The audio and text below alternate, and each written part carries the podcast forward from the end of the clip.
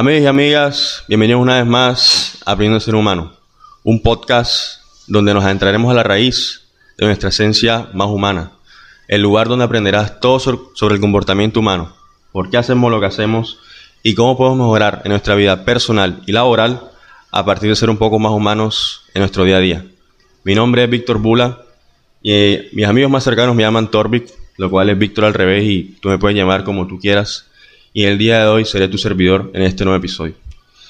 El día de hoy tengo un invitado al podcast hace literalmente unos 10 meses que no subió una entrevista, bueno, charla, eh, la cual había sido con Isabela. Te invito a escuchar la, entrevista, fue por allá en, en, junio, creo que fue. Y bueno, la verdad es que 10 meses me suena algo surrealista y ah, hoy estoy dando paso a un nuevo formato que serían los videopodcasts, ¿ok? Eh, pues serían los mismos podcasts a través de Spotify, pero ahora mismo también serían en, YouTube, en formato video, eh, ya que bueno, yo también me he inspirado de otros podcasts que me han gustado y, y dije, bueno, ¿por qué no hacerlo en formato video? Así que el primer invitado y el que tiene el honor de ser también el primero en estar aquí en, aquí en Aprendiendo Ser Humano para pues sí, darle inicio a esta nueva etapa de video podcast es mi gran amigo Andrés El Mono Romero. ¿Cómo estás? Víctor, gracias por, por la invitación. Eh, feliz de, de, empezar esta nueva etapa tuya de video podcast. La verdad, un poco nervioso. Para los que no saben, yo soy periodista.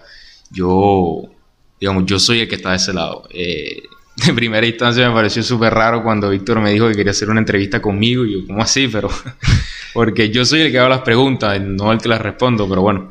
No, y me, alegra mucho que, que, de entrada días que estás nervioso porque pues de eso se trata, o sea, como que nadie sabe aprendiendo ya. Y pues yo también empecé así eh, nervioso y bueno, ya quizás ahora no tanto, ya después de, después de lo que la gente me habrá dicho y no, y que no me habrá dicho, bueno, ya eso, esa etapa ya la superé. Así que bueno, Irónicamente, yo soy el que te haciendo las preguntas, pero eh, pronto algún día tú, tú seas el que me la hagas a mí en tu podcast. Así es, en un futuro muy cercano, Dios mediante. Eh, no, me imagino que sí. Bueno, cuéntame un poco de ti, algo general para la gente que no te conoce.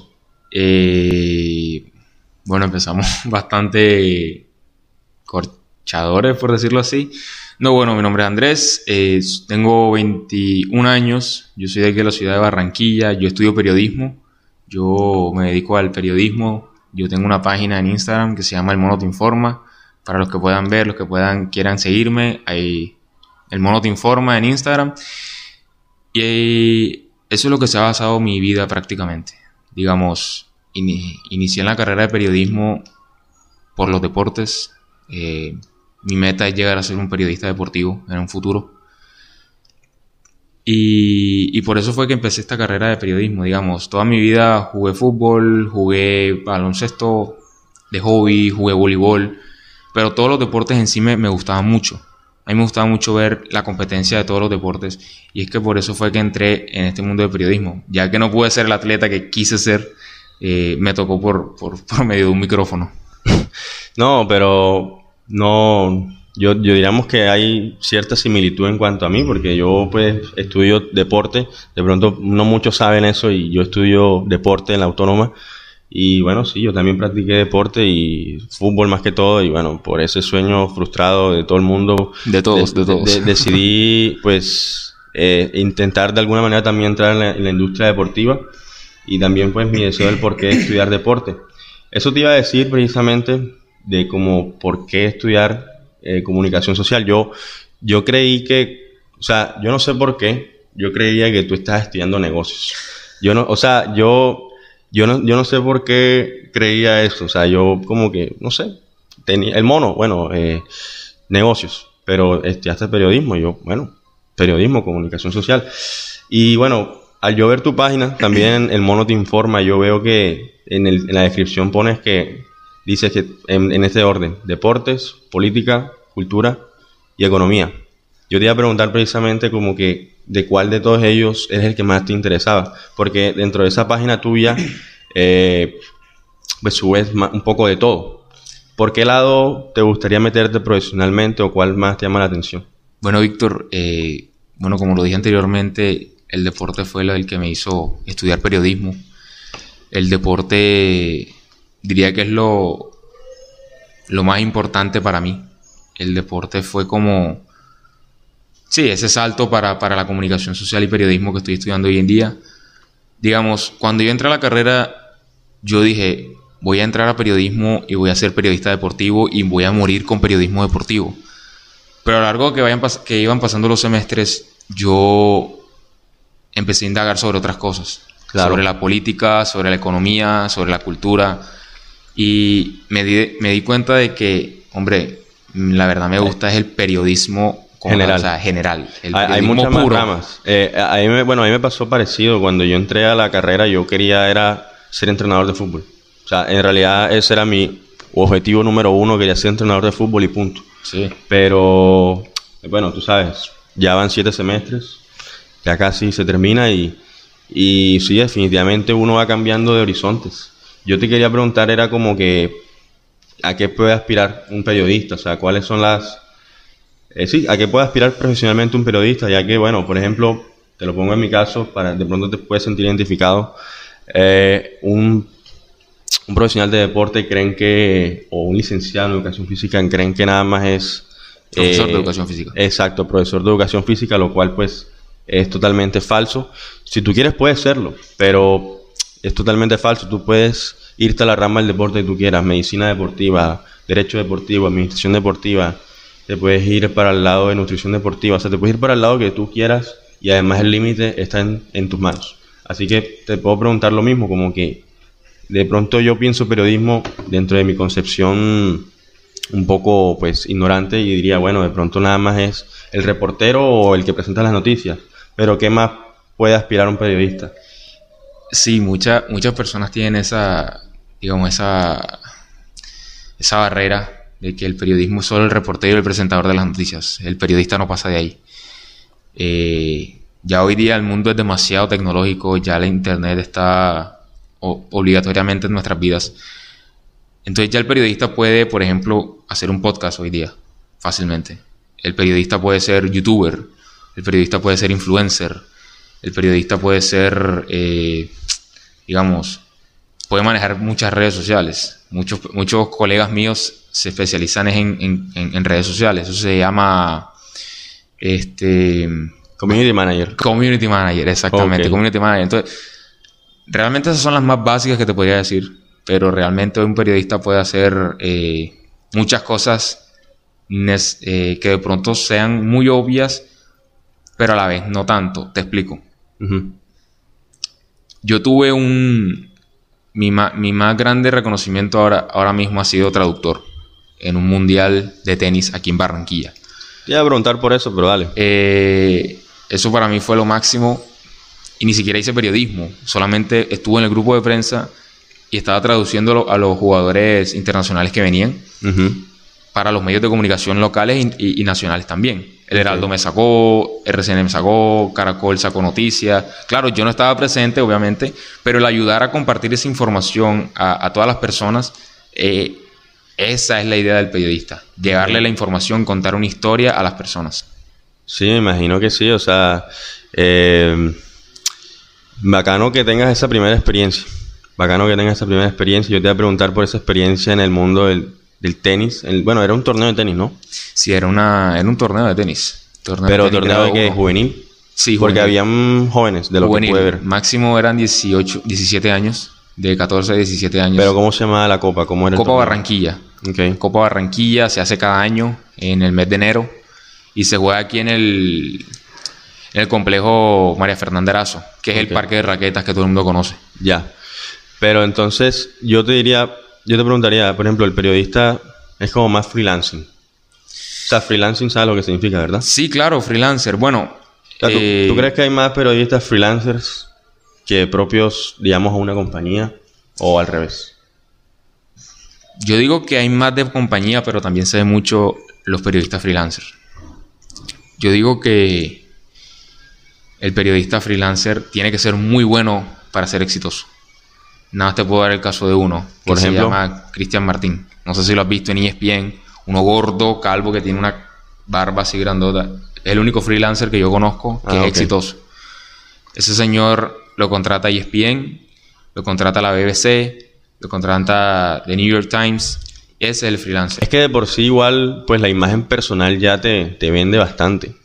O sea, eh, si por ejemplo, si eres un periodista re- reconocido, ya tu imagen propia personal ya, pues, vende bastante y, o sea, puedes trabajar para alguien, pero al mismo tiempo si, o sea, dentro de- ya estar expuesto te abre las puertas a precisamente a tener más trabajos de freelancing, como, Sí, imagino. es muy cier- eso es muy cierto. Pero bueno, si, si quieres que responda a tu pregunta como tal, yo diría que aquí en Colombia, más que todo, son periodistas contratados que periodistas freelancer. ok. De pronto, el freelancer aquí en Colombia sería serían favores realmente. ¿Y tú, crees que la carrera es valorada por la sociedad? No, para nada. ¿Por qué? Nomás mira los sueldos. Nomás mira los periodistas, digamos, locales. eh, no son exitosos. No son personas que tengan mucho dinero. No son personas que, que se les pague de acuerdo a lo que hacen. Yo conozco un periodista, no voy a dar el nombre de él por, por respeto. Él fue el que me abrió las puertas al, al Mundial de Tenis y ese señor sabe demasiado. ¿Verdad? Sabe demasiado de deporte y es un señor que realmente le toca sufrir cada mes. Digamos, no puede ir más allá a sus, a sus, a sus comodidades. Siempre tiene que estarse estancando en un lado por, por la, por la misma carrera que no lo da. Y para lo que ese señor hace, yo siento que merece mucho más. Bueno, pero yo te preguntaba, está listo, bacano por el tema de, bueno, no bacano, el tema de- del sueldo. Eh, hablo es de pronto por el tema de- del estigma social, digamos. Como, ¿Cómo crees que de lo que has percibido como dentro de la carrera, por ejemplo, cuando le dices a las personas, no, yo estudio periodismo, y también cuál es su reacción y además qué es lo que hablan acerca de lo que ellos creen que es el periodismo? O sea, te lo pongo fácil. Mi ejemplo. Yo, cuando digo deporte, pues lo primero que piensan que es una carrera para vagos, que es una carrera fácil, que, es. que es una Así carrera es. que, ¿por qué estudias eso? ¿Qué dan o qué? Hasta incluso en la misma, en mi universidad autónoma, en la universidad autónoma, hay algunos hasta que ni saben que está esa carrera en la universidad. Es increíble, pero es así. Y bueno, eso obviamente ah, denota un poco la, la infravaloración inconsciente de pronto de la carrera mía. Yo te pregunto el mismo del, del periodista. Yo tengo mi respuesta, pero yo quiero que me respondas y La verdad es Y yo que te digo. desde el primer día que yo quise estudiar periodismo y en el colegio la firmaba, mucha gente se echaba a reír. Mucha gente decía, ¿qué vas a hacer de periodista? Vas a. Decían, vete para allá que tú estudias, vas a estudiar periodismo. Me decían así todo. Ey, pero- Era como, era como que, o sea, no me molestaba ni, ni me daba rabia, me daba era como que, pero ¿por qué? Eh, sabes que yo fui el único que estudió o que de la promoción de nosotros que, el único que estudié en la que- no, no, el único que se eh, entró a estudiar deporte. deporte. Así que ya te podrás Este es imaginar, único, este no es el estás solo. Peor. Digamos, yo, yo no soy el único que estudió periodismo. También una chica, una chica o, o dos chicas de la promoción que estudiaron periodismo, que estudiaron, estudian periodismo conmigo. Pero la verdad es esa, o sea, cuando uno dice que uno estudia periodismo en la carrera en, comu- en comunicación, es, ah, esos más no hacen nada. Ah, puro videito de TikTok. Eso es lo que se ha vuelto su prioridad. Puro Bueno, pero- videito pero- de pero en TikTok. ese momento TikTok no, no existía. Bueno, ahora sí existe. Pero ahora sí, me imagino, puro videito de Exacto, TikTok. eh, ahora es puro videito de TikTok. Antes de pronto era, eh, quién sabe, el- eh, la muchacha que se cree influencer, el muchacho que se cree influencer, ¿sí me entiende? O Ajá. míralo, eh, va a ser noticia, Ya. vaya, váyase para Heraldo, o sea, cosas así que, que son en broma, pero que en verdad, pues a la larga, cuando uno está dentro de la carrera, ok, yo, yo les puedo confirmar a ustedes, digamos, la comunicación no es, de la, no es la carrera más difíciles, pero es una carrera donde tienes que trabajar. O sea, si no trabajas, te, te pueden comer vivo fácilmente. Y es algo que de pronto muchas personas no ven. O sea, por ejemplo, el semestre pasado fue un semestre atoreado de, de trabajos y trabajos extensos que uno dice como que, pero esto no es lo que pe- pensaba yo de periodismo, no era lo que yo pensaba de comunicación.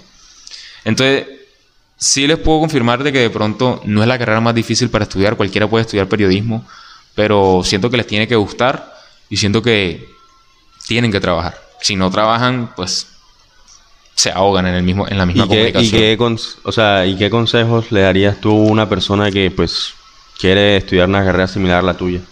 ¿Cómo tú ves el futuro del periodismo?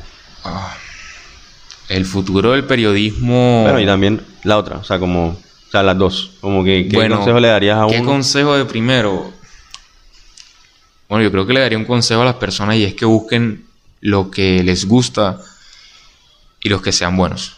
O sea, traten de mezclar ambas cosas y vean que se pueden ir lejos fácilmente. O sea, para mí, a mí me gustaba el periodismo. O sea, a mí me gustaba el periodismo, a mí me gustaba ver noticias de deportes. Y ya cuando entré, me enamoré mucho más. Porque si yo entro y no me gusta, yo me echo para atrás y estudio cualquier otra cosa. ¿Pensaste en renunciar del periodismo? No. ¿Al- ¿Alguna vez? No. Ninguna. No, ninguna. ¿Seguro? Cuando de pronto tenía ese montón de trabajos, pensé en. como en no. Bueno, en decir como. No que- perseverar. sí, de como no decir, decir como. "Ni, ¿Para qué hago esto si yo no me quiero dedicar a esto? Yo Claro. no quiero dedicarme a los medios audiovisuales, yo no quiero dedicarme a una filosofía, yo no quiero dedicarme a Yo, nada yo de puedo eso. asegurar a todos los universitarios que miran esto que así sea que sea lo que más le gusta la carrera que estén estudiando, alguna vez, sea una sola vez pensaron en salirse de la carrera. Sí, sí, No sí, importa. De pronto unos más que otros, pero yo Eso estoy pasa. seguro que sí. Eso pasa, Eso, eso pasa. es totalmente normal. O sea, como que yo también lo iba a pensar. De hecho, yo estuve a punto de salirme eh, de la, del primer semestre que hice, pero ¿Y qué pasó? pues que des- dije probablemente listo sea la- lo que de pronto estoy tomando la decisión muy apresurada Ok. y, y como que quería yo quería hacer algo diferente o sea yo, yo sí quería hacer algo que marcara la diferencia y, y que más que demostrarle a la gente que, que pues se equivocan Claro. se equivocan de que pues en verdad deporte, el de la carrera de deportes es más importante de lo que la gente cree. Y pues en vez de utilizar esa cuestión de ¿para qué estudias eso? ¿Por qué lo haces? No vas a tener un sueldo de M, eh, vas a Vas a fracasar muchas Va- o veces. sea, como que no vas a tener un buen futuro. O sea, como que yo, dentro de mí, es, es- ese es algo que, que hasta uno mismo no se explica, pero sabías que de pronto estabas tomando la decisión correcta. Y al final, pues, decidí irme a... No, irme no. Decidí quedarme en la autónoma. Y bueno, a partir de ahora creo que ha sido la, la mejor decisión que he tomado. O sea, creo que he visto bastantes abanicos de oportunidades y, y bueno, espero que, lo que de lo que estoy trabajando ahora mismo valga la pena en un futuro. Valdrá la pena. Eso espero. Yo ahí vamos. Hay ahí algo, vamos. hay, hay algo que, que- que- que yo siempre he pensado que es como que si tienes una idea, hazla. ¿Sí me entiendes? Digamos, si no funciona, por lo menos lo intentaste. Bueno, est- esto como tal no tiene que ver con la carrera de este podcast, pero eh, es más que todo un hobby. Mm, un poco de, lo que ha sido, creo que mi, mi cambio, sí, de persona como he sido yo. Y no sé, eh, yo no, no espero mucho ahora mismo a cambio de este podcast, pero la verdad es que no quiero, aban- no quiero abandonarlo, ni tampoco quiero abandonar las vainas, me, me gusta, me gusta esto. Me gustaría hacerlo más seguido, pero bueno, la universidad. Así que, eh, bueno, un poco... No, no quiero hablar ya tanto de, de esto, me, me pasé. Tranquilo, tranquilo. Eh, bueno, yo te quería preguntar también cuáles son esos obstáculos por el cual el periodista tiene que atravesar. O sea, como que esas cosas que solamente ustedes sufren y solamente ustedes saben qué es. Eh, de pronto el dar una información mal dada. Me acuerdo un error gar- garrafal que cometí en las últimas elecciones. ¿Por qué? Eh, tenía que mencionar una entidad y no la mencioné, sino que mencioné otra totalmente distinta. Ok. Eso Te, te, te regañaron. me regañé yo mismo, me regañaron, me sentí mal, no fue horrible, digamos, fue estábamos contando los votos de las últimas elecciones para Senado y Cámara. Ok. Entonces me tenía que hacer un BTR. Un BTR es una lo que tú ves en los noticieros cuando dan al aire, supuestamente. No como sé. la información, eh, tal persona tiene la información en Barranquilla, Andrés Romero, por ejemplo. Oh, ok. Entonces yo tenía que hacer un BTR. exclusiva. Mm, No necesariamente. puede ser exclusiva, puede no ser exclusiva. Y entonces yo dije, bueno, la fiscalía nos entregó el último resultado de votos. Y la fiscalía no tiene nada que ver en la cuenta de votos, es la registraduría. Cuando yo dije eso, yo me quise morir, me dieron el regaño de la vida y no, fue lo, fue lo peor para mí. Eso por un lado, eh, la impotencia de pronto de no conseguir las cosas bien, de pronto de no conseguir lo que, lo que se te haya dicho. Eh, no lograr, digamos, todo se basa en no lograr, en mi, en mi experiencia personal, lo que tenías propuesto tú y lo que tenías propuesto con las otras personas te propusieron. Digamos, si yo tenía que sacar una noticia sobre el medio ambiente y no la logré, yo creo que ese es un obstáculo grande que, que tuve que pasar yo. No, al fin y al cabo eso se trata, el nombre del podcast es Aprendiendo a ser humano, de eso se trata, o sea, cometiste un error, pero... Y cometeré, y cometeré muchos más. Y fracasaste, entre comillas, pero pues de eso se trata, ¿sabes cómo es? Haciendo alusión al nombre, a ser humano día a día, eh, lo, que no te, lo que no te mata solamente te hace más fuerte. Así es. ¿No? Y hablando de fracasos, ¿cuál crees que ha sido ese fracaso tuyo más exitoso? Yo, yo lo digo, fracaso más exitoso es, cuando me refiero a eso, es como que del fracaso que más has aprendido. O sea, como que del error o fracaso que más has aprendido tú y, y dices, hey, ¿sabes? De esta vaina me acuerdo que cuando yo, ahí me pasó, era lo peor del mundo y me quería morir, pero hoy en día lo veo y, y agradezco que haya pasado así y aprendí bastante. ¿Qué crees? Así de primera instancia, yo creo que el haber perdido un año en el colegio. Ah, bueno, sí, eso no, eh, no lo eso no lo sabían. Yo perdí un año en el colegio, yo perdí décimo, décimo grado en el colegio. y yo, yo me sentí muy mal al principio. Pero hoy día yo digo, loco, eso fue lo mejor que me pudo pasar en la vida. ¿En serio? Sí. Yo tengo, mi hermano, él también perdió un año y, y él también me dice exactamente lo mismo, que fue lo mejor que le puede haber pasado. Y me parece interesante porque yo creo que, o sea, yo, yo estuve a punto de perder, no uno, dos, dos años escolares estuve a punto de perder. No he venido décimo. Yo, yo pienso que afortunadamente pues no los perdí. Yo pienso que obviamente entre perder y no perderlo prefieres no perderlo, Claro, ¿verdad? prefieres no Pero, perderlos. Bueno, nunca, no, no puedo entenderte al 100%, pero de pronto sí esa sensación de voy a perder el año, estoy ahí al borde. Pero, pero bueno, me parece interesante que digas eso porque, porque claro, eh, son muchas cosas, ¿no?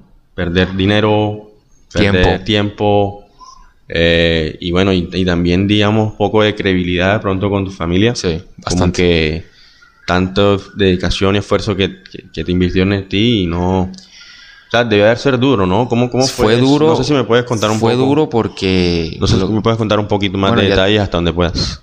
Tú lo contaste, fue duro porque perdí tiempo, se perdió dinero, se perdió credibilidad un poco. Y mucho, mucho, digamos, mucha ayuda académica, venían profesores a mi casa, trataban de que no perdiera el año, no funcionó, porque a, la final terminé perdiéndolo. Pero yo siento que fue bueno ¿Pero tú crees que era Porque- porque, por negligencia tuya o porque de verdad intentabas y no podías? Yo digo que al principio fue por negligencia. Pero ya cuando quise darme cuenta, ya yo estaba más perdido que ganado. O sea, ya cuando querías reaccionar Sí, ya. era muy tarde. Ya, ya cuando quería reaccionar ya era muy tarde, ya los profesores me tenían visto. Ya los profesores, aquí entre nos, ya los profesores estaban de acuerdo con que Andrés Romero perdiera el año Ok. 10. Ya ellos tenían, entre todos estaban de acuerdo de que haga lo que haga Andrés Romero, Andrés Romero no va a pasar décimo grado. Así que... Tan mal estabas. Sí, estaba muy mal, estaba muy mal, estaba muy mal. Pero como te decía, lo mejor de eso fue que eso me ayudó a madurar, a, madurar, madurar un poco porque yo sentía que estaba muy biche todavía. Ok. Y entrar a, de pronto de 16 años a la universidad no creo que hubiese sido la mejor opción. Encontrar un grupo de amigos tan buenos como los que tengo hoy en día fue gracias a que perdí el año. Eh, eso me ayudó a no perder más tiempo y a darme cuenta de que sí puedo, de que era pura vagancia mía. Y dentro de ese proceso, ¿habrás tenido a alguien que te ayudó? O sea, alguien, un mentor o un, mo- un modelo a seguir. No, realmente no. Realmente no. Realmente mi papá y mi mamá me hicieron caer en cuenta de que de que en verdad no, no fue porque yo era bruto. Digamos, no soy el- la persona más brillante del mundo, pero tampoco soy bruto. Ok, eso está bien reconocerlo. Y fue por pura vagancia o negligencia mía que logré Eso, perder el eso- año. eso- es delicado. Eso es delicado porque cuando uno cree, o sea, yo no lo perdí, pero créeme que al estar al borde es casi que lo mismo. Bueno, no lo mismo, pero casi que lo mismo. Y al igual como a él me fue un poco mediocre, regular en el colegio siempre, pues te lo llegas a creer. O sea, te llegas a creer esas autosabotajes y esas autolimitaciones de uno mismo como que, "Ey, yo soy tronco de bruto. O que, "Ey, yo no entiendo sí, por sí, qué... sí, sí. O sea, como que por más que intente no puedo o... o- sí, o sea, te- Pero- y, y lo que la gente de pronto piense de ti inconscientemente como que, ah, Víctor, eh, ah, sí, él es mediocre, ah, sí, no se pongan con él porque él que él no va a hacer nada.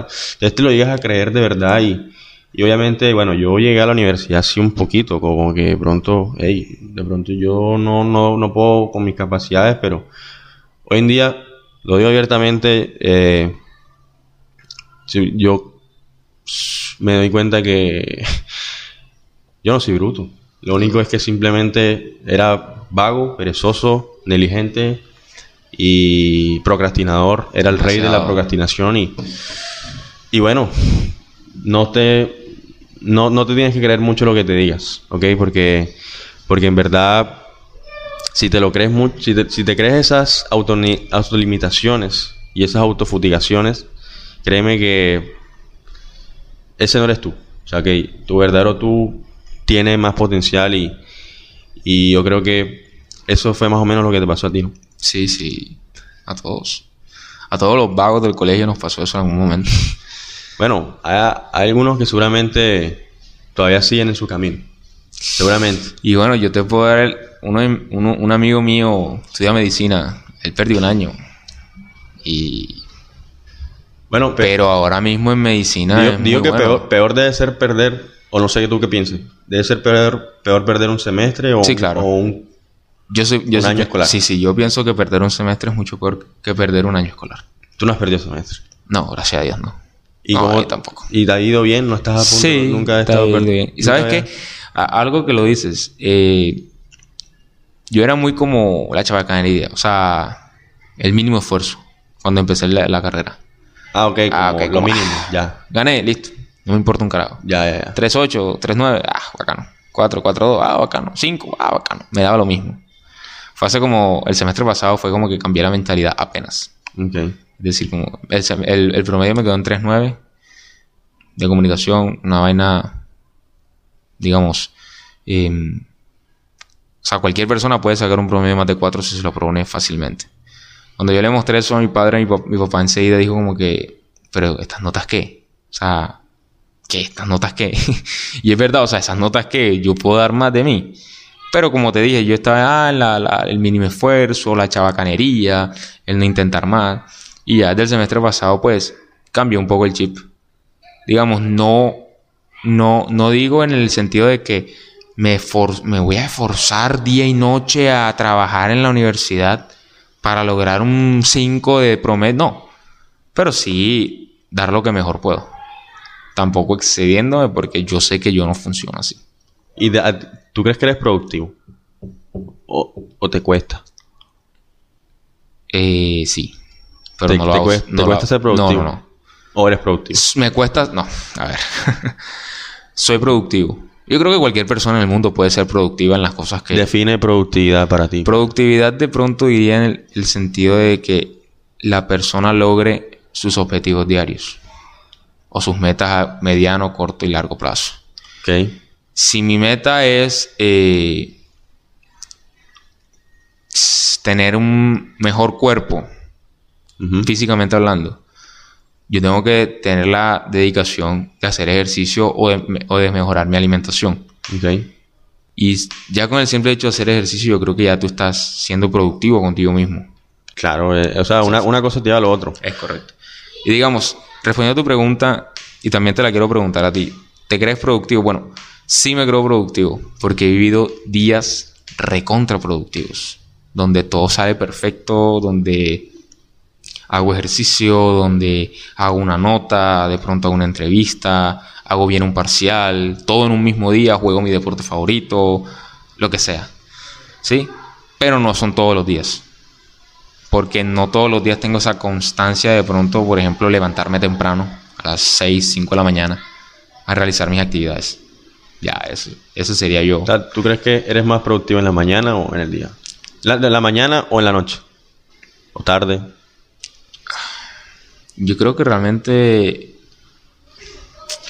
yo creo que cualquier persona puede ser productivo a la hora que se le dé la gana.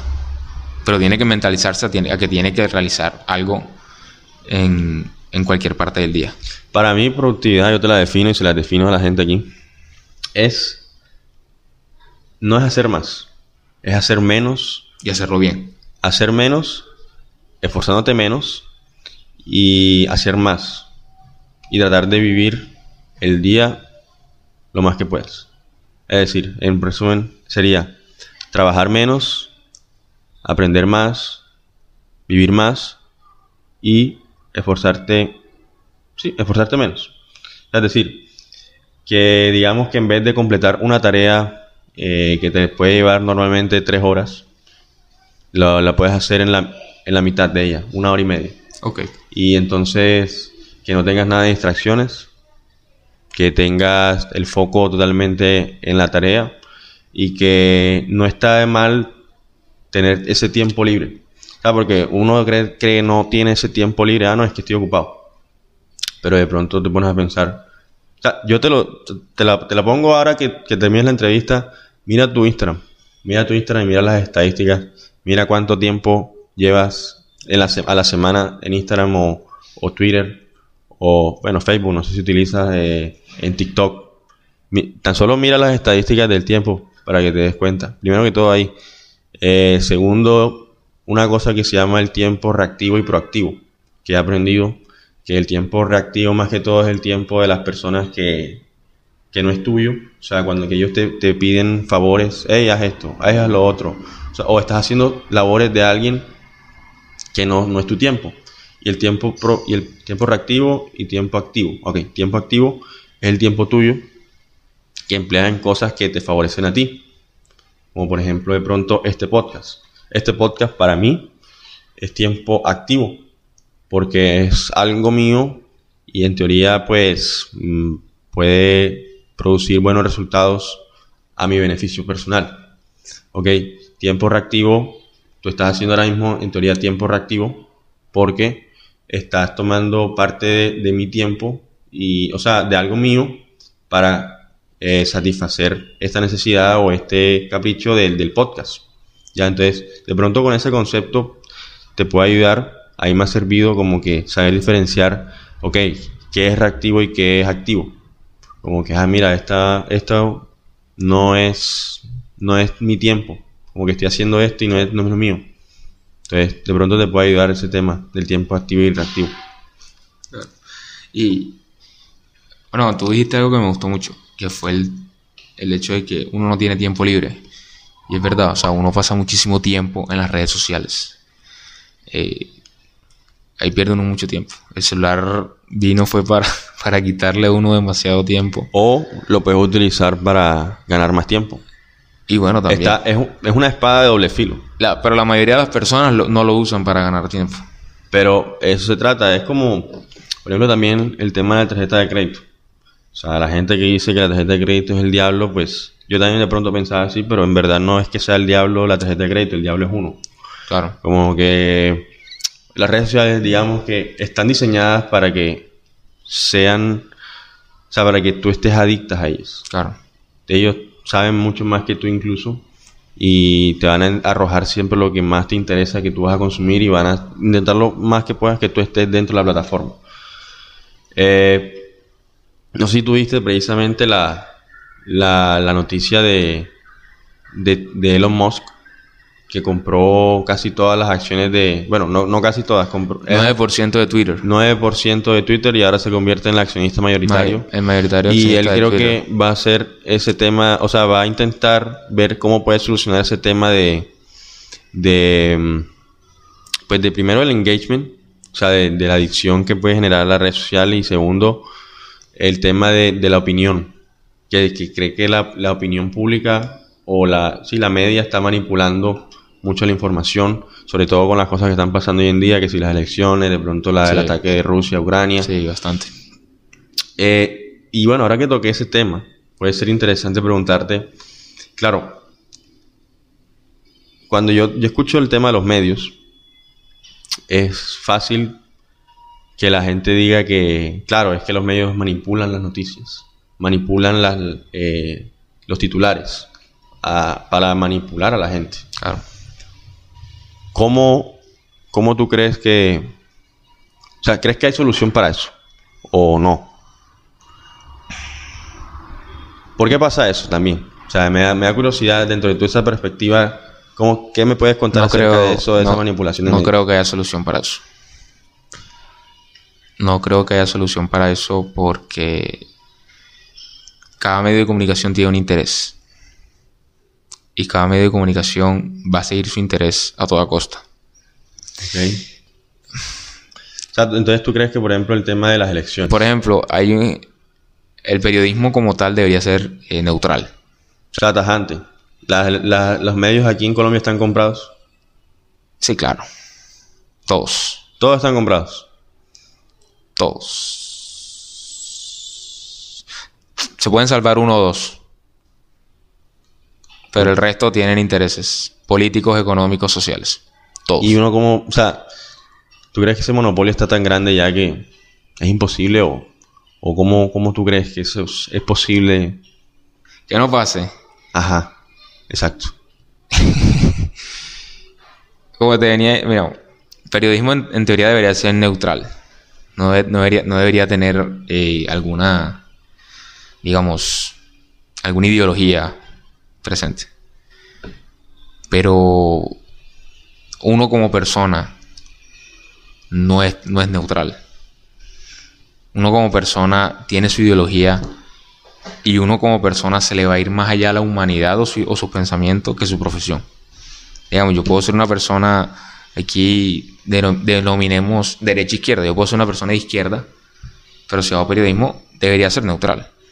Pero yo siento que en algún momento mi, mi izquierda va a ganar sobre mi periodismo. Y eso es algo humano, o sea, eso es algo que desafortunadamente no creo que tenga solución. Claro, porque yo lo digo, yo te lo pregunto es por el tema, yo lo también lo confieso aquí abiertamente, es que yo creo que, o sea, estas son mis primeras elecciones, ¿ok? Estas son mis primeras elecciones. No sé, de pronto tú, no sé si ya tuviste la oportunidad de votar las anteriores veces. No, yo no tuve la oportunidad de votar las anteriores veces, pero lo que sí te puedo decir algo lo más neutral posible. Y es que uno tiene que votar con conciencia, hermano. ¿Sí me entiendes? Ok. O sea, uno puede votar por el que quiera. Pero, o sea, uno debe estar seguro Dentro de lo, yo, de no lo sé que si debe estar siempre, yo votando. no sé si siempre ha pasado así a lo largo de la historia, pero de pronto me da la sensación que ahora más que nunca, y es el tema de, de, o sea, de los jóvenes, ¿sabes? Como que creo que los jóvenes, paradójicamente, ahora mismo creo que hay más información que nunca, sí, pero creo que... y, ahora- más, y, y- y más eh, desinformación también. Exacto, más desinformación. hay informaciones y, eh, hay erróneas. mucha, pues, lo que te decía, manipulación por más de los medios de comunicación, en los cuales, pues, eh, los jóvenes un poco más susceptibles y más crédulos a, a creer algo, a algo que de pronto que no es. ¿Ok?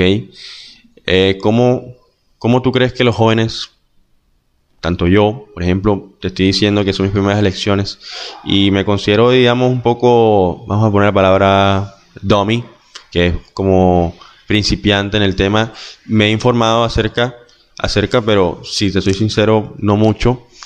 Eh, y, pues de lo que he visto, me parece que eh, sin duda alguna hay demasiada manipulación y, y me abruma, me abruma mucho el tema de como no sé a quién creerle, ya, y no, no, seguramente no ser el único y los que ven acá son de pronto van a ser mayoritariamente jóvenes los que ven este podcast. Como que, ¿cómo, ¿qué mensaje les puedes dar? Como, ¿Cómo pueden mantenerse bien informados? Mi página de Instagram, de los primeros posts que puse, fue soy, una, soy un estudiante que no cree en los medios de comunicación, lo que te dicen los medios de comunicación hoy día. Entonces, para, para resolver lo que te dice un medio de comunicación, tienes que buscar varios medios de comunicación. Así. No creo. Bueno, si tú te quieres mantener informado sobre, por ejemplo, el tema de las elecciones, dime un candidato. Eh, Fico. Fico Gutiérrez. Okay. Pedro Fico Gutiérrez. Bueno, dejémoslo Fico Gutiérrez y Gustavo Petro. Okay. Fico Gutiérrez y Gustavo Petro. Eh, para saber qué información, o sea, para saber qué información es verdadera de ambos, tienes que empaparte de información de ellos.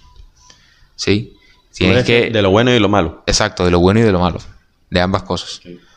Porque uno, cada uno te va a decir que es bueno perfectamente.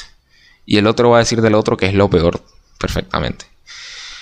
Ya uno como persona para mantenerse informado tiene que seguir empapelándose de mucha, mucha información. Y eso es algo que de pronto los periodistas nos toca mucho. Entonces, para contrastar toda esa mala información, esa información errónea que están dando, eh, busca, busque fuentes confiables. Las fuentes confiables son los medios de comunicación grandes, que de por sí tienen un interés político, económico y social, también busca la contraparte de eso. ¿Sí? Okay. ¿Sí me va a entender? Un poco. La verdad es que, me, es que precisamente confunde el tema, porque pues como me dices anteriormente que están comprados. Lo mejor, lo mejor que puedo decirte yo, por ejemplo, para el tema de las elecciones es mirarse los debates que pueden estar andando hoy día, que son como cada, cada mes que se hace un debate presidencial. Yo digo que ahí es donde tú puedes definir como que qué candidato te gusta y qué, candidato no te gusta. Creo que sería la mejor opción para, para definir un candidato. ¿Y tú crees que ya hay alguien que va a ganar? ¿O parece que está... Bueno, según las encuestas va a ganar Petro. Y eso es otra cosa, las encuestas. Según las encuestas va a ganar Petro. Pero las... O sea, yo también he visto eso, pero las encuestas también. Manipulación. ¿Tú crees? ¿A ti te preguntaron? No. A mí tampoco. ¿De dónde, o sea, ¿de dónde sacan eso, Fer? Hay un, hay un, o sea, hay yo, un... Yo, me, pregunto, o sea, como que van en puerta en puerta o. No, no, hay un, hay un, hay un, hay un ente en el estado, no me acuerdo cómo se llama, creo que es el Inbamer, que es el, el Inbamer es el, el, el, el, el, pues como el que recoge las estadísticas del país. Ajá. No, mentira, ese es el DANE, perdón. Pero el Inbamer es como las encuestas, ¿ok? okay. Las encuestas que hace. Sí, creo que es ese. Exacto, Inbamer es el, el de las encuestas. Y según las encuestas, eh, Petro está ganando. ¿sí? Según las encuestas, Fico está de segundo. Según las encuestas pasadas, Fico ha tenido un, crecimiento. Según las encuestas pasadas, Rodolfo era el segundo, ahora está de tercero. Digamos, yo, ellos toman, ellos toman muchos, muchos, eh, muchos puntos. El primer punto, pues, las redes sociales. Las redes sociales ahí es donde se maneja todo. O sea, tú puedes determinar qué posición ideológica es cada persona mirando sus redes sociales fácilmente.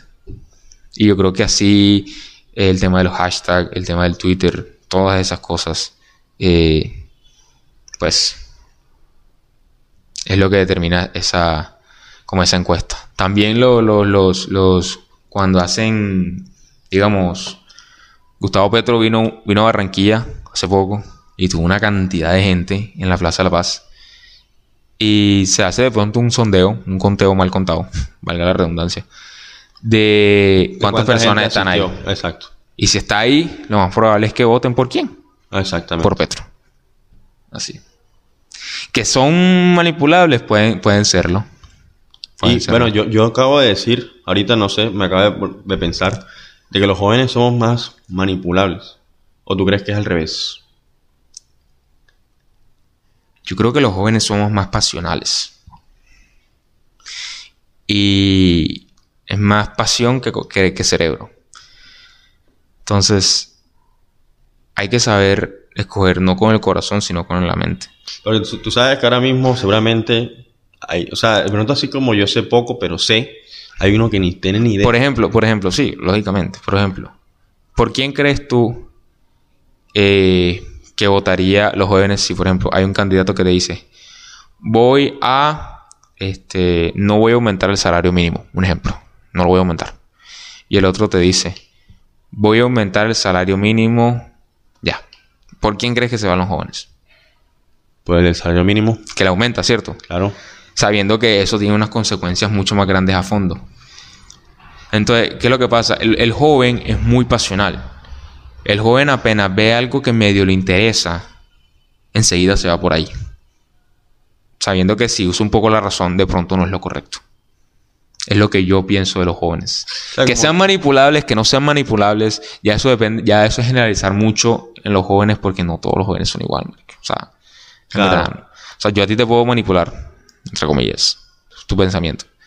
Pero si yo tengo otra persona aquí más joven que nosotros dos, con menos experiencia en lo que sea, apenas está en bachillerato, séptimo de bachillerato, y él tiene una idea clara, y él me gana a mí un argumento, ahí, ahí te estoy demostrando de que no todos los jóvenes pueden ser manipulables o no.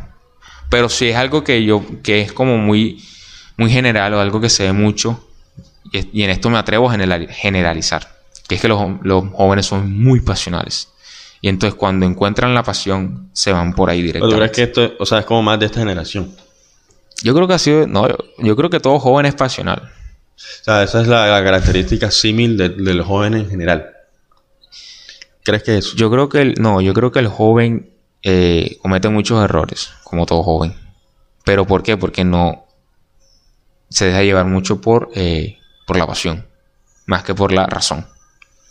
O la emoción, por más Sí, que la, la, emoción es la pasión. más que la razón. Exacto, la emoción más que la, la razón. Y a mí me ha pasado, a ti te ha pasado, yo creo que a todo el mundo nos pasará. Bueno, sigue pasando. Sigue pasando. Eh, o sea, yo te diría, yo, yo tengo mi candidato. No voy a decir quién, pero yo tengo mi candidato.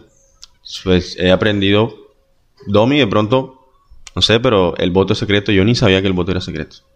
Yo tampoco, Sí, ¿eh? No, no tenía ni idea que el voto era secreto y, y bueno, de todas maneras, eh, ahora entiendo el porqué y es porque el tema de, de claro, era lo que te decía, de pronto manipula, no, no te manipulan los medios, pero te manipulan inconscientemente la misma gente a tu alrededor. Te, te manipula la misma gente a tu alrededor, pues de... O te juzgan o te intentan convencer de alguien que de pronto no es el que tú quieres. Claro. Y entonces tú tienes un, alguien definido y de pronto porque ves que los más cercanos a ti y tus familiares no van a votar por esa persona, tú dices, "Hey, ¿será que estoy equivocándome? Y comienzas a dudar de, de tus propias ideologías, de tu propia personalidad, de tu propia identidad. Y entonces comienzas a, a, así a dudar y, entonces la misma presión te hace de pronto cambiar de opinión.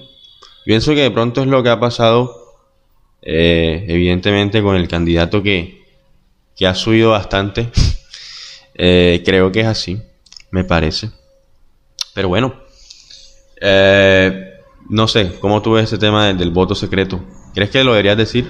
O sea, ¿tú, tú, tú dirías tu voto aquí Yo o no- no lo dirías? Yo diría mi voto, pero desafortunadamente no tengo, no sé por quién votar. No sabes por quién votar. O sea, ahorita tú votaste en blanco. No, no voté en blanco. Pero eh, eh, de Cámara y, y Senado sí me lo prefiero callar. Ok, perfecto. De, de presidente sí lo hubiese dicho libremente, pero no tengo, no tengo eh, ningún candidato. El tema del voto secreto, pienso que va mu- muy ligado con el, con el, con, con esta frase que han dicho como que en reuniones sociales no se habla ni de política, ni de, ¿qué era lo otro?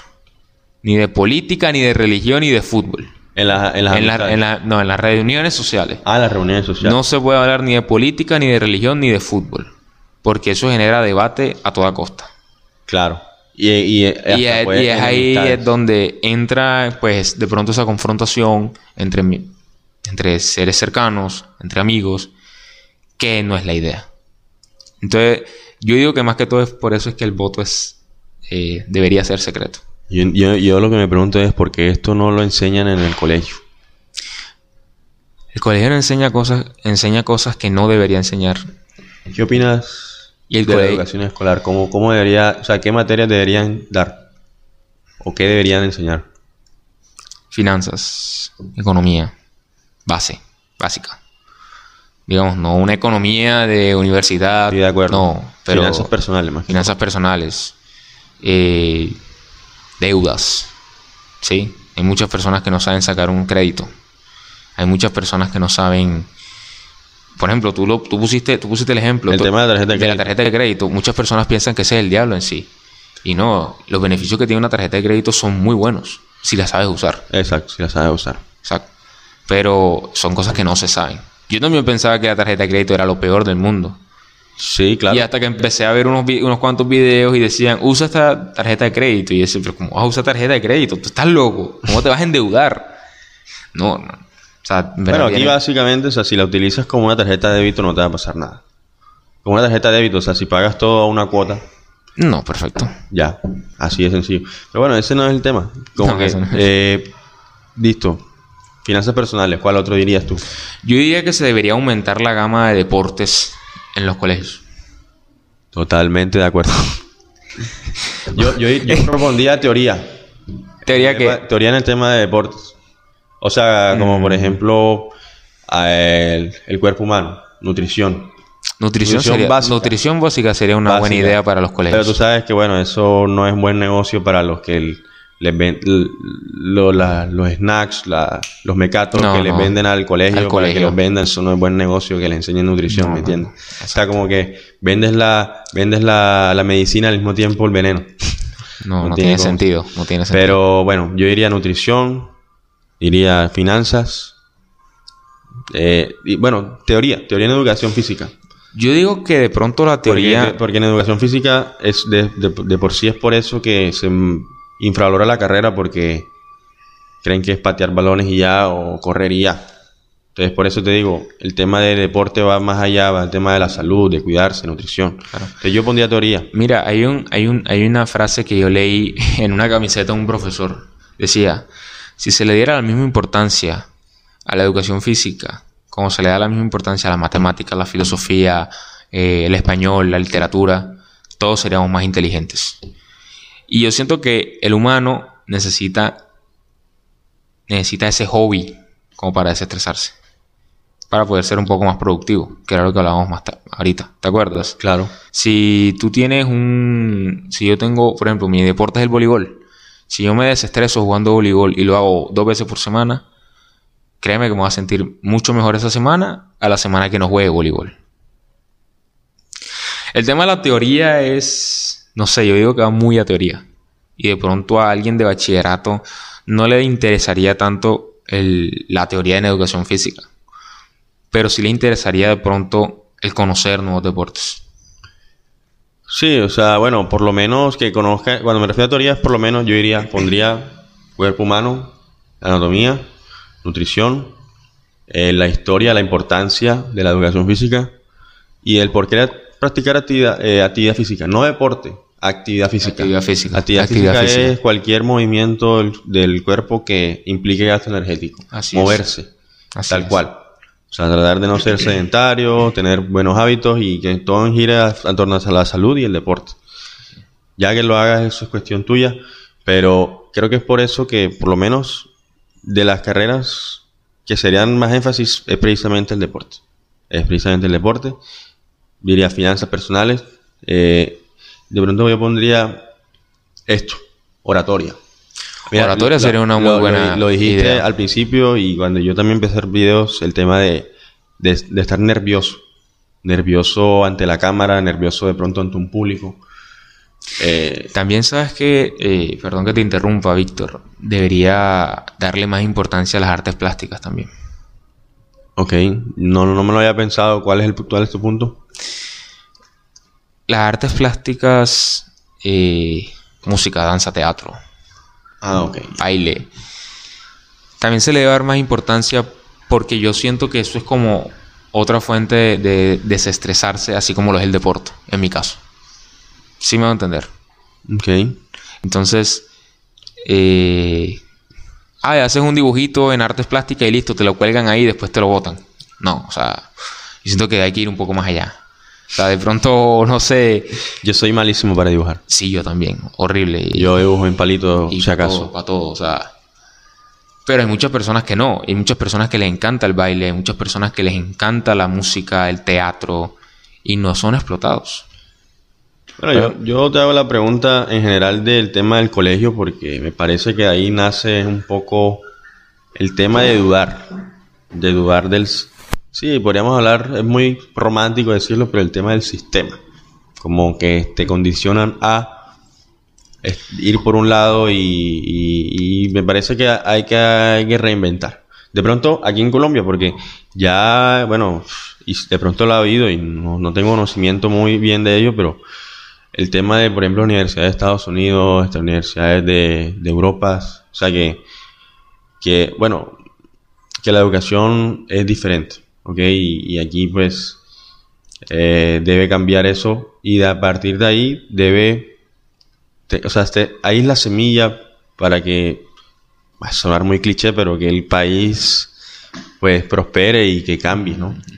Y, y a partir de las materias que da la conciencia, pero tú sabes que de pronto todo está bien jerarquizado y hay alguien que está controlando con los como si fuese una marioneta y obviamente a los de arriba no le convienen que sepan de nutrición, no se sepan de, de deporte, de cuidarse bien, de finanzas, porque quieren que la gente se endeude, quieren que la gente se endeude, quieren que la gente eh, tenga malos hábitos para que luego compren a las compañías de seguro y luego también a a la- compren sus, sus medicinas y, eh, y también pues no le conviene de pronto... Sí, me, entiendes mi idea, ¿verdad? Sí, claro, claro que te la entiendo, Víctor. Y exacto, es que cambiar todo un sistema es eh, cambiar toda una sociedad. Tú lo dijiste, o sea, a, a- a los muchachos de las tiendas de los colegios no les conviene que los, los- los estudiantes aprendan sobre nutrición, porque saben que comerse una gomita es peor que comerse un maní. ¿Sí me entiendes? Bueno, igual ya está otra incongruencia del ser humano, que es que lo sepas a una así igual lo haces. Pues Pero bueno, ya eso es otro tema ahí. Ese Eh, tema no se acaba. Ah, Ese tema no se acaba. sí, bueno. El de digo, que eh, sabes que, las que haces cosas mal, pero independientemente aún las sigues Bueno, haciendo. Esa, esa cuestión de la incongruencia es quizás de lo que más me, me toca en mi día a día y lo que más me atormenta. O sea, como el intentar ser congruente entre lo que pienso y actúo. O sea, como digo, quiero hacer esto y lo termino. O, o digo que quiero hacer esto y lo hago. Así es. Ya. Entonces, por ejemplo, el tema del, del podcast o el tema de mi página de, sí, de hacer los, los videos, yo decía que quería hacerla, pero nunca tomaba la acción. Ser congruente. O sea, pienso que eso es incluso más importante que, que el deseo en sí. Al fin y al cabo, si no haces, es solamente eso. Te conviertes, te conviertes en un deseador y en poco accionador. Sí. Y eso era lo que me pasaba a mí antes. Y el- yo no me he hecho la culpa tanto a mí, sino de pronto precisamente al sistema. De cómo está diseñado para que yo... Pero Víctor, ya que conoces el sistema, ya que vas a hacer llorando al pasado. Pero a, a lo que te digo es de que yo... Eh, o sea, para la gente que me conoció en mi etapa de colegio, yo sé que de pronto hay muchos que se sorprenden. Y incluso ahora, ahora mismo yo me, me- me- me miro y digo, es que no puede ser que ese sea yo. O sea, que- o ese fui yo. Y pues siempre repito la frase de, de no, no, me, no, no estoy donde me gustaría estar, pero tampoco estoy donde empecé. Así es, así es. ¿ok? Así es. ¿Por qué te reías ahorita? Pero es que la época, la época del colegio, nosotros éramos los vagos, Víctor. O sea, todo el mundo sabía que nosotros no hacíamos nada, era la recocha, era una cosa, era la otra. Y me daba risa eso, me daba mucha risa eso, ya. Y ver cómo estamos hoy día, la verdad me sorprende. Mira, los vagos del colegio, los vagos del colegio, créeme que estamos mucho mejor que los que no eran vagos en el colegio. Uy, declaraciones fuertes. Declaraciones fuertes. Bastante fuertes. Yo, bueno, no, no, no, no, no estaría de pronto tan de acuerdo, pero. Como por ejemplo, digamos un nombre propio. Uy, ¿cómo así? No, mentira. Pero por ejemplo, mira, Jeremy Aguilar. ¡Oh! Mi, gran, mi- mi gran amigo Jeremy. Un saludo, Jeremy. Te mando un saludo. Jeremy. Oye, Jeremy. Jeremy, tíranos un like por favor ahí. Y comparte el video, Jeremy. Claro que sí, compártelo. Jeremy se mamó un año. Ajá. Jeremy perdió música. Perdió música, Jeremy. Jeremy. ¿Cómo así? ¿Cómo, así, que, cómo así que perdiste música, Jeremy? ¿Cómo- ¿Quién pierde música? Ni siquiera yo. Ni siquiera yo perdí música. O sea, por favor. Jeremy. Ey, Jeremy. mira, música, Jeremy. Por favor. Y hoy día Jeremy es el más centrado de mi grupo de amigos en la universidad. Y medicina. Y medicina. Un aplauso, Jeremy. Y medicina. Y perdió un año. Y perdió un año y era vago y tal. Y, y, no, y hacíamos trabajo juntos y nos iba mal. Y perdíamos las materias y recuperación juntos. Y perdíamos. Y así. Y hoy día Jeremy Entre, entre más bajo toques fondo, la, la impulsada, Es mejor. si tú lo deseas, Pues claro, también. va a ser fenomenal. Fenomenal. Si tú te la crees. Es lo que te decía ahorita de, del tema de, de no creerte tanto esas autolimitaciones y esos autosabotajes, de, de que no te creas todo, todo lo que te dices a ti mismo. Así es. O sea, ese no eres tú. Ese simplemente son, míralo como reacciones normales de lo que te está pasando y, y ya pasará. Ya pasará porque no siempre vas a estar así como autolimitándote, autosaboteándote. Y más que evadir esas limitaciones o esos miedos, enfréntalos. Enfréntalos porque después del miedo No y, nada. después, y después de, de esas limitaciones que crees que no puedes, está la vida, está Así vivir. Y no, Jeremy, de verdad, eh, Jeremy, yo quiero ser como tú, Jeremy. Barro. Barro que te hayas mamado música, pero, pero como te digo, los que tocan fondo bastante bajo, incluso más que yo, tocan, eh, tienen el cielo, el cielo no es su límite, el cielo es una maricadita. ¿Tú no te acuerdas que pusieron en el tablero? Ah, ¿Tú no te acuerdas que el no, no me acuerdo. Jeremy C. La C, la C. Ah, Mamó música. música. No, no, no, pues. Verdad, loco. Bueno, eh, déjame ver cuál otra pregunta te voy a hacer. Oye, también sabes quién, Diego Ortiz. Ah, bueno, Diego, claro.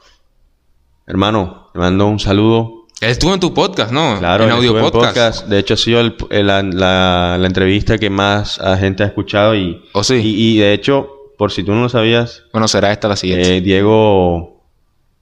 Bueno, Diego ha sido un, un gran referente en cuanto precisamente al tocar fondo y, y recuperarse. Y, y el- y todas las personas que escucharon ese podcast se han sorprendido notablemente de, de su cambio. Y es lo que te- y es lo que digo, o sea, pienso que va, va a sonar muy romántico, pero ya que estemos aquí, o sea, los vagos en el colegio, tanto también Diego estuvo y la acabas de mencionar el tema de Jeremy, es el tema de, de que, o sea, estar aquí poniendo este mensaje, no importa si lo ven 10, 10 personas, 5 personas, pero eh, el caso es que cuando se den cuenta de que estamos aquí haciendo esto, hablando aquí, sacar un tiempo y, hablar aquí y, y compartir conocimientos y tratar de hacer algo productivo, algo que valga la pena, eh, ya es un avance. no, sí, ya, claro, ya estamos ganando. claro. O sea, ya estamos aquí, estamos hablando y estamos Mira, ganando. yo siento que este tiempo para mí no es reactivo, para mí es activo. Ok, ¿Sí me entiendes? Con lo que tú me acabas de explicar. Este interesante. tiempo para mí también es de ganancia. Me, me alegra mucho escuchar eso, que digas eso y que pienses eso. Yo te quiero preguntar ya por, bueno, ya vamos a hacer las últimas para ir cerrando, veamos ya casi una hora. Uy, aún mucho tiempo, ¿eh? No parece. No mucho tiempo, pero bueno, eh, ha sido bastante productiva esta, esta charla aquí. El que llegue hasta el final, mis respetos. Y, y si les llegaste a escuchar hasta el final, escríbeme y... Porque bueno, de pronto te aburriste hasta el minuto 30 o ni siquiera. Bueno, no sé. No, mira, mira, vamos a hacerlo más interesante. El que llegue hasta el final del video, Ajá. que me escriba a tu Instagram de Aprendiendo a Ser Humano Ok. y que escriba a mi Instagram del modo te informa. Ey, Y yo le voy a dar algo personal. Oh. Pero al final del video se sabrá qué es. Yo, yo no sabría qué dar, pero, pero me uno a su causa. Lo que él dé, yo también lo doy. Ahí está. Bueno, vamos a, ir cerrando. Vamos a hacer las, últimas preguntas. Yo te, hago, voy a hacer una y luego te voy a hacer una, una, una sección que se llama Fire Questions. O sea, como preguntas rápidas, exacto. La, la última, así abierta, es haciendo alusión al nombre del podcast. ¿Cómo el mono está trabajando para ser, ser más humano día a día, a nivel personal y laboral? Yo siento que para ser más humano día a día eh, va relacionado con la identidad que tenga cada uno. Entonces, donde tú te sientas bien, ahí es. Entonces, si tú, yo, Andrés Romero, a mí me gusta el periodismo. Si yo me siento bien con mi carrera, yo tengo que seguir dándole a mi carrera. Entonces, yo siento que me sentiré más humano si cojo mi, mi carrera mucho más a fondo, mucho más fuerte. Digamos, el tema del mono te informa seguir, ser más constante, ser más, eh, tener más dedicación en eso. Y a nivel profesional, A nivel profesional, yo creo que lo mismo. Como que estar en el lugar donde me gustaría estar. Que sería, bueno, no sé. Tengo muchas metas, muchas metas. Bueno, eso está bien, pero a veces nada más hay que enfocarse en una sola. De pronto tenemos muchas, muchos, Bueno, cierto. mucha, muchos faros por los cuales eh, perseguir, pero bueno, hacer una lista de, de qué es importante y no es importante te puedo recomendar. Bueno, eso me gustaría, por ejemplo, me gustaría mucho eh, tener un programa Espero que me invites a ese podcast. deportes. Eh, yo lo tengo pensado, un podcast. No, o sea, en serio, no, no lo digo mamando gallo. No, no, no. Espero que me invites. No, te voy a invitar, te voy a invitar, te voy a invitar. No te preocupes por eso, pero es que en serio te voy a invitar. Bueno, ahora sí, vamos a entrar con las Fire Questions. Ok. Vamos a hacer la- las últimas. Eh, ¿Tú lees? ¿No, no lees libros? Sí y no. Sí, ¿no? Empecé a leer, pero no leo mucho. ¿Documentales ves? Me encantan. Ok. Un, iba a decir la primera es libro o documental que me recomiendes. Primer documental que te recomiendo, el documental de Michael Jordan. Ya me lo vi. Vuélvetelo a ver. Al- Y, y, y Ajá. si no es mucho, mírate el que viene en, en HBO Max, Mamba Mentality, de Kobe Bryant. Ok. Eh, suena interesante. Me lo, me lo voy a ver, me gusta ese tema. Ah, justamente apenas esta semana me vi Moneyball. ¿Sabes cuál es Moneyball? Moneyball, ¿no? Moneyball. ¿La de los Lakers? No, Moneyball es una, una película. Es una película de protagonizada por Brad Pitt del tema de Oh, sí, del béisbol. Del béisbol. La de béisbol, sí, sí, es buenísima. Es buenísima. Es muy buena, es muy buena. y bueno, tiene que ver con el tema de deporte y me fascinó. Nunca antes me la había visto y bueno, me voy a ver la de, voy a ver qué tal esa la de la de Kobe. ¿Algún consejo que le darías a tu yo de hace cinco años? Que no te preocupes por ser algo que no eres tú. ¿Es lo único que le dirías? O sea, Que no eres tú. tienes un minuto para tú. hablarle. Bueno, un solo minuto. bueno, vamos a contar el minuto. Eh, no, te, no no preocupes, no te preocupes por la, por, la, por la persona que crees que puede ser. Mejor preocúpate por qué eres y potencializar lo que eres. ¿Y, y ese mono qué te respondería? ¿Para joderte? Para joderte. ¿Estás loco? ¿De qué hablas? ¿Alguna frase que te define o te guste mucho? Mm. Bueno, tengo muchas frases, pero ahora mismo no me acuerdo de ninguna. Eh, be- be- be-. Ah, esta. Una lema japonés. Lo leí así. Si alguien puede hacerlo, significa que yo también puedo. Si alguien no lo ha hecho, significa que tengo que ser el primero. Bacano. ¿Te gustó? Bacano porque por ahí voy yo más o menos. Tres habilidades que toda persona debería tener. Qué pregunta, hijo de putas, Víctor. Em, yo creo que el saber Tres. comunicarse. Tres o una, lo cuando tú creas. El saber comunicarse. Este. mm, El poder servir. Creo que es otra habilidad que no todo el mundo tiene. ¿Una más o hasta ahí te quedas? Mm, y el ser humilde. Bien. Redes sociales, ¿buenas o malas? Tan solo una, ¿buenas o malas? Buenas. ¿Ah? Buenas. Buenas. Bueno, eh, ¿algún sueño o meta por cumplir? Tengo muchos, pero el más cercano es este poder salir en televisión. Report- en reportería. ¿Izquierda o derecha? ¿De qué? ¿Izquierda o derecha o no respondes?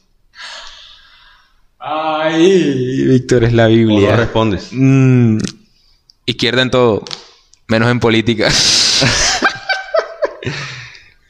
¿Quién crees que va a ganar el mundial? Bélgica. Ese Bélgica no hace nada. Puro, puro, pura habladera y no hace nada. Bélgica o Argentina. De pronto.